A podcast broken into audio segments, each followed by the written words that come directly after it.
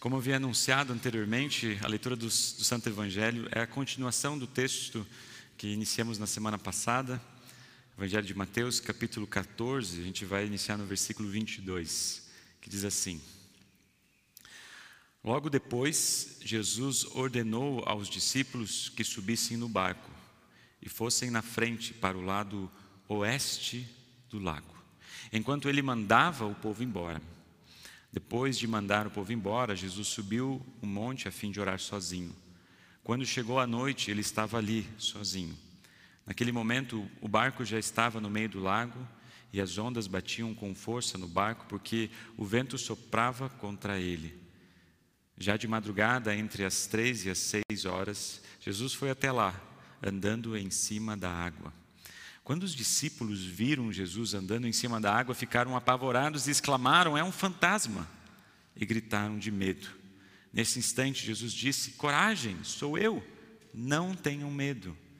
Então Pedro disse: Se é o Senhor mesmo, mande que eu vá andando em cima da água até onde o Senhor está.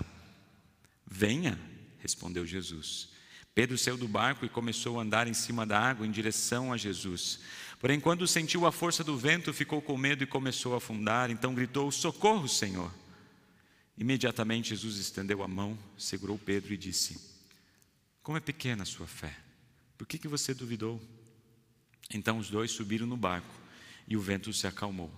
E os discípulos adoraram Jesus, dizendo: De fato, o Senhor é o Filho de Deus. Essa é a leitura, esse é o Evangelho para o nosso momento de culto, para o nosso momento de reflexão. Que o Deus Pai, Filho e Espírito Santo nos conduza para que as palavras aqui ditas possam chegar no nosso coração e ser colocadas na nossa vida hoje e por todos sempre. Amém. Pode sentar.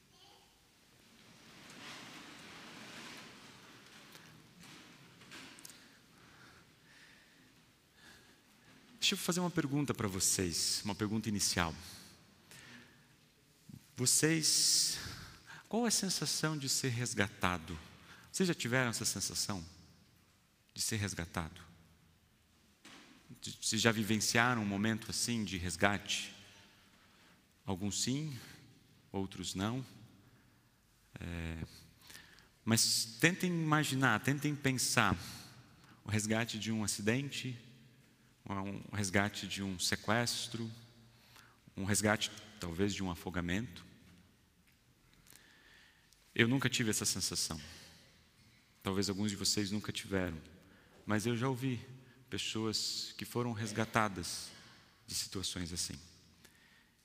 E quando as pessoas falam e, e dão voz àquilo que passaram, esses momentos únicos assim, intensos, são palavras que estão muito forte de angústia, de aflição, talvez de muito medo e terror, mas ao mesmo tempo palavras de alívio, palavras de esperança, palavras de gratidão.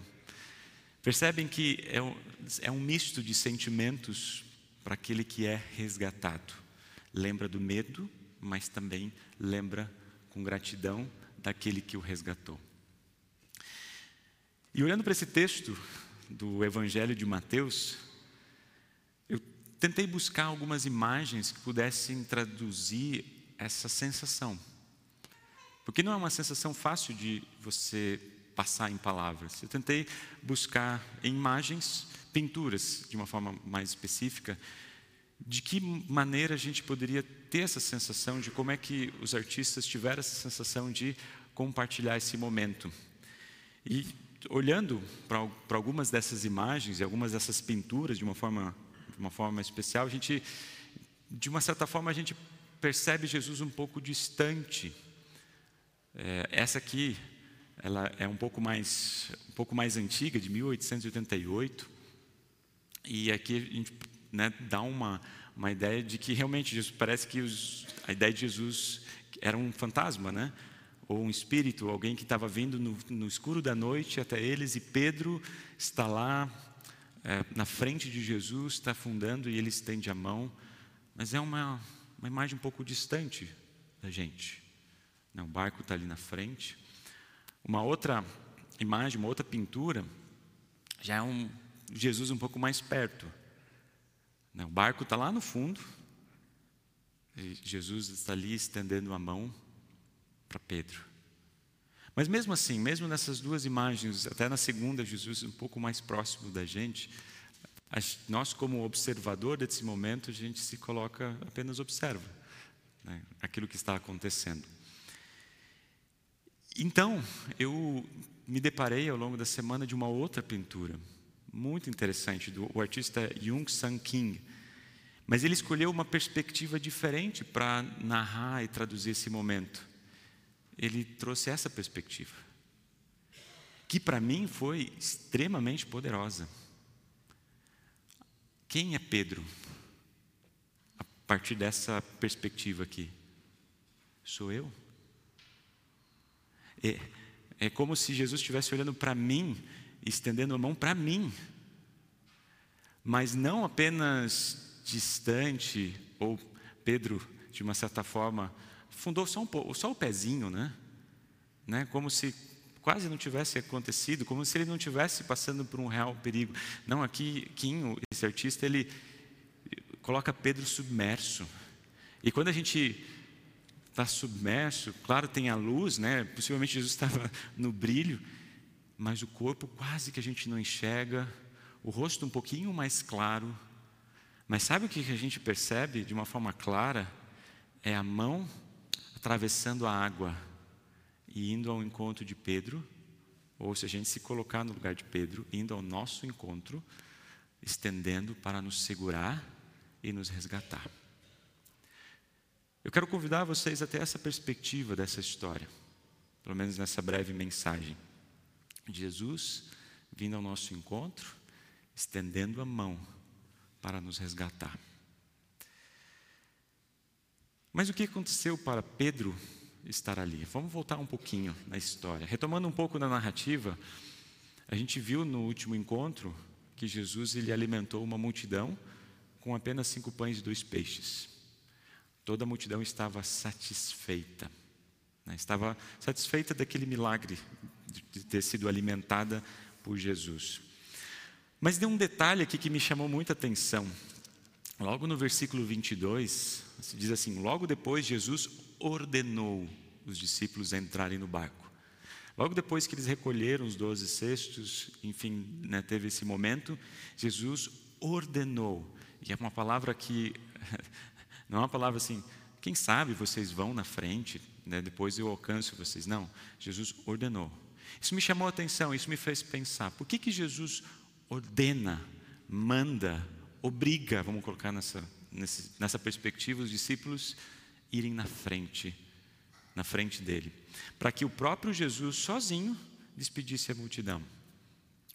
Não sei, mas vamos pensar um pouco sobre isso. Se a gente olha no Evangelho de João, a gente vai perceber uma perspectiva de que o, o, a multidão estava começando a olhar para Jesus de uma maneira diferente. Se coloquem no lugar dessa multidão, ou de alguém dali da multidão. Imagina que você está com fome. De repente alguém faz um milagre onde alimenta todo mundo e deve pensar: olha, eu quero que ele seja o meu rei, porque eu nunca mais vou precisar passar fome. Ou imagine você estar tá com uma doença muito grande, e de repente Jesus vem, porque ele passou o dia curando, e tu, você pense: nossa, eu quero ele como meu rei. Por quê? Porque ele vai resolver todos os meus problemas, ele vai curar todas as minhas adversidades.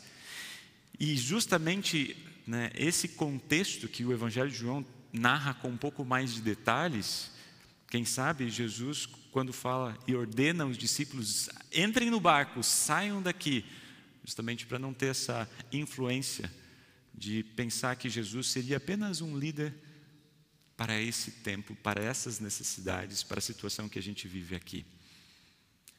Mas o que a gente pode dizer, que o texto nos permite dizer, é que Jesus queria um tempo sozinho para orar. Ele despede a multidão, e o que, que ele faz? Ele sobe no monte e ora. E, e, é justamente essa razão dele ter ido naquele lugar deserto, porque no capítulo 14, no início, quando a gente viu na semana passada, ele ouviu a respeito da morte de João Batista.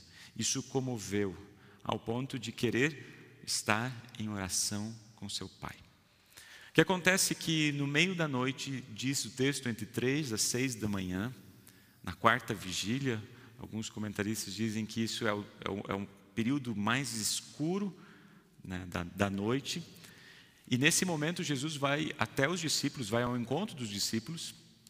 Só que o que acontece é que naquele momento estava acontecendo uma grande tempestade. E o Jesus, ao ir ao encontro de, dos discípulos, talvez os discípulos já cansados de tanto remar, porque eles não estavam ou não imaginavam que estariam no meio da madrugada ainda no barco, né? Talvez eles já gostariam de estar descansando em algum lugar em terra firme, mas eles estão lá antes do amanhecer, ainda nessa no meio dessa tempestade, e Jesus vai ao encontro deles. Só que os discípulos olham ao, ao horizonte e percebem que algo está errado, algo está estranho. Alguém está vindo em sua direção. Então eles gritam de medo, de aflição. É um fantasma. Só que logo naquele momento, o próprio Jesus, ele responde dizendo: Coragem, não tenham medo, sou eu, sou eu. E o que a gente tem aqui então na narrativa é Pedro, logo, ele responde dizendo: Já que é o Senhor, permita que eu vá andando até, até o Senhor sobre as águas. E o que Jesus faz simplesmente é dizer: Venha, Pedro. Pedro sai do barco, vendo o barulho do mar, o tamanho das ondas, percebendo a sua natureza humana, perde de vista Jesus e começa a afundar. Quando eu, olho para esse texto aqui, eu não vejo Jesus é, tentando medir se a fé de Pedro era grande ou pequena. Quando a gente olha para esse texto, a gente percebe a ação de Deus de, e de Jesus especificamente de ir ao encontro dos discípulos.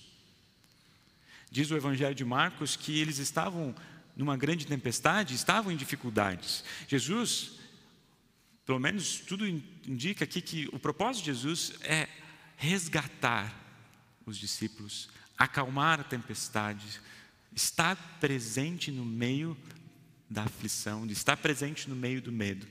Mas não de testar se Pedro era um, não tinha grande fé ou tinha pequena fé. Nesse sentido, eu, fazendo uma breve aplicação para, as nossas vidas, eu não creio que Jesus, quando coloca tempestades na nossa vida, ou quando tempestades acontecem na nossa vida, que Ele está testando se a nossa fé é grande ou pequena.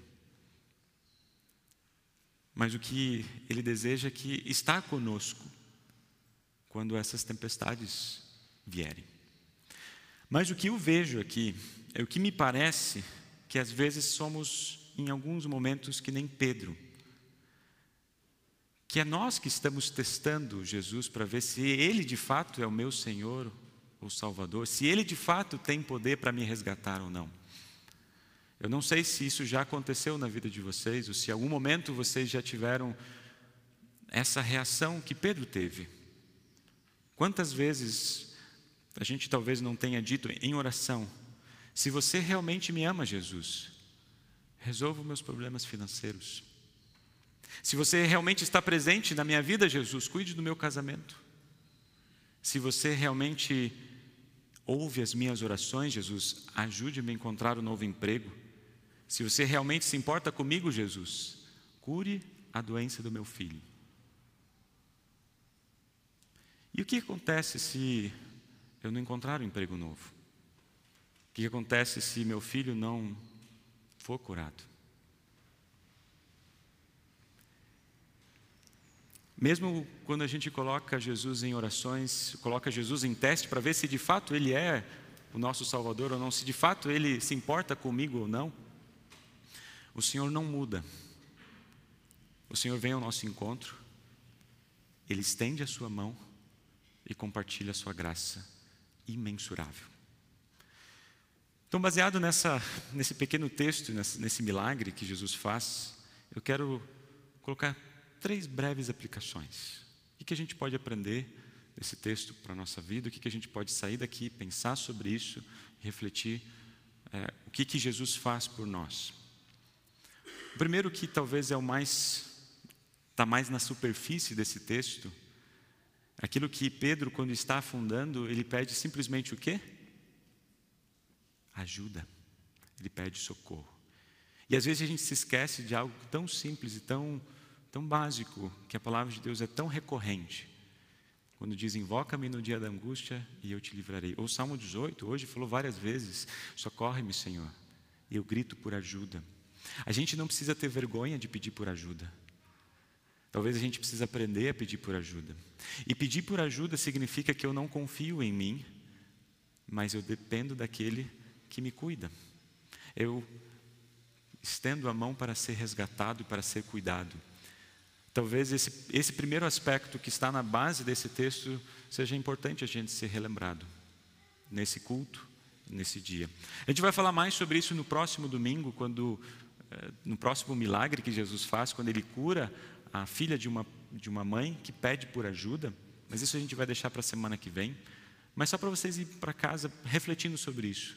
Não tenham vergonha de pedir por ajuda. Na verdade, Deus quer que vocês clamem e peçam ajuda. Isso não é menos ser humano, ou diminui vocês, ou diminui a fé de vocês. Não, de forma contrária. Pedir por ajuda significa confiança.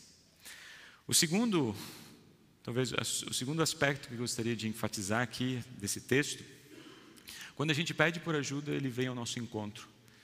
E ao vir ao nosso encontro, ele acalma as tempestades da nossa vida. E um detalhe, esse detalhe que eu compartilhei com vocês, que me chamou a atenção, que Jesus ordenou os discípulos a entrarem no barco, eu fiquei pensando: será que Jesus não sabia que viria uma tempestade? Será que ele não sabia aquilo que os discípulos passariam à noite? Talvez passariam a noite inteira nesse, nessa situação de extrema aflição e de medos?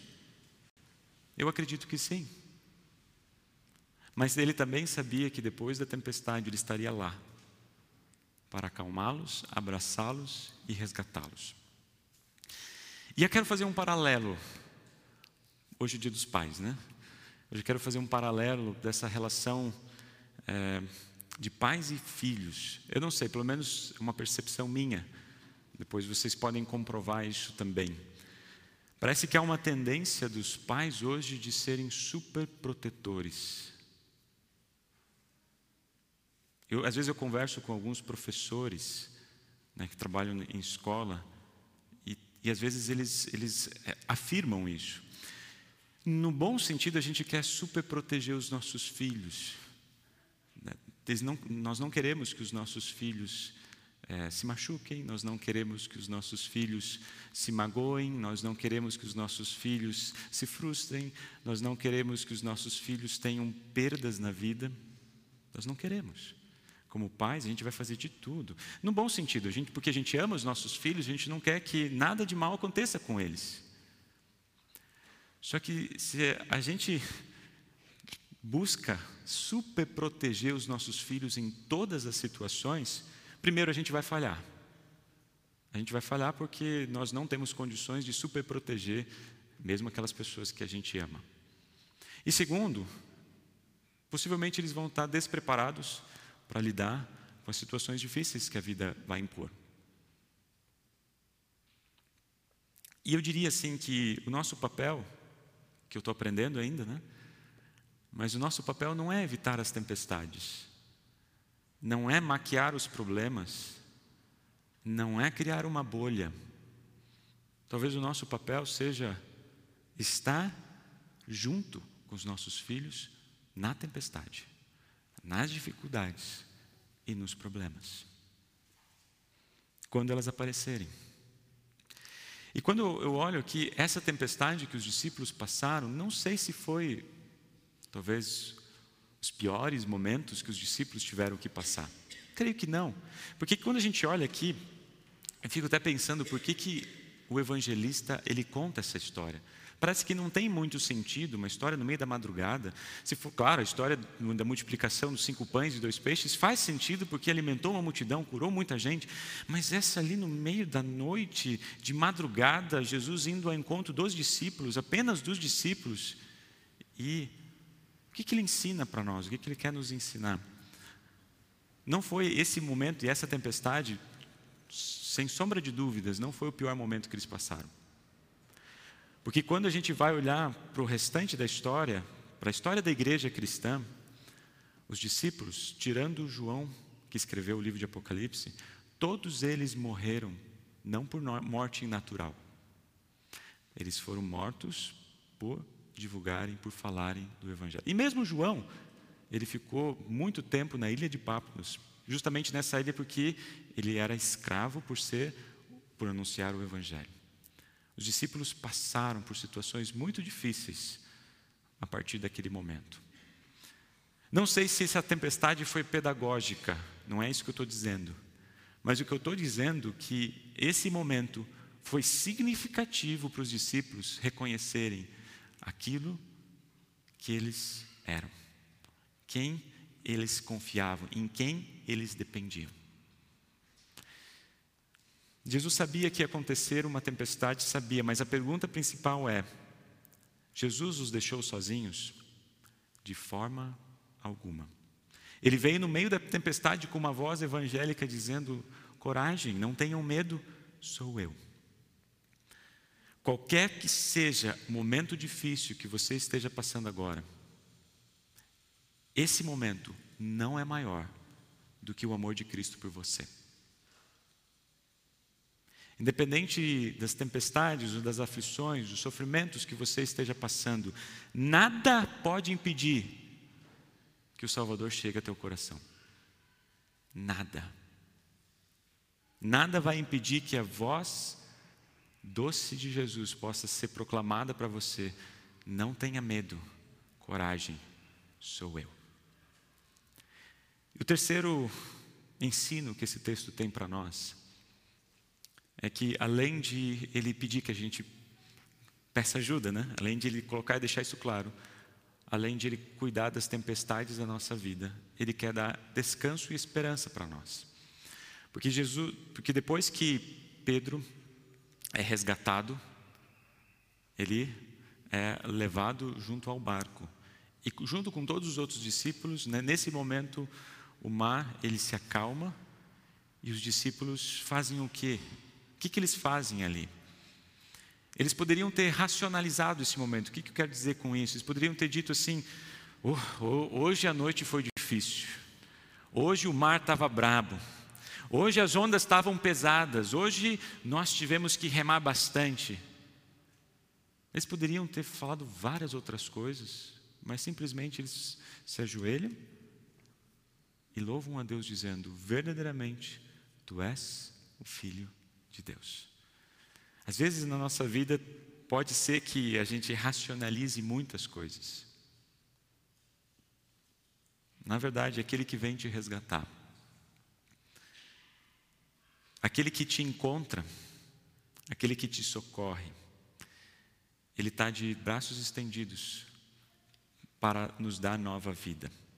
Hoje, todos nós, mas vocês, de uma forma muito especial, todos nós estamos sendo resgatados por Jesus. Por isso, o meu convite é: descansem naquele que os socorreu e ouçam aquilo que o Salvador Jesus diz para vocês. Não tenham medo, coragem, sou eu. E como resposta desse, né, de sermos socorridos, sermos resgatados, simplesmente vamos dizer: Ó Senhor, verdadeiramente tu és o Filho de Deus, verdadeiramente tu és o meu Senhor, verdadeiramente és o meu Salvador. Amém. Nos colocamos em pé. Que a graça de Deus em Cristo Jesus conduza cada dia, cada passo, cada situação da sua vida. E mesmo que talvez a gente passe por situações ou por momentos difíceis, nunca tenha medo, nunca duvide que Jesus está ali no meio, está junto com você, de braços estendidos, braços abertos para te cuidar, te consolar e caminhar com você para que no lar eterno possamos viver as alegrias celestiais que Ele tem prometido para todos nós. Amém.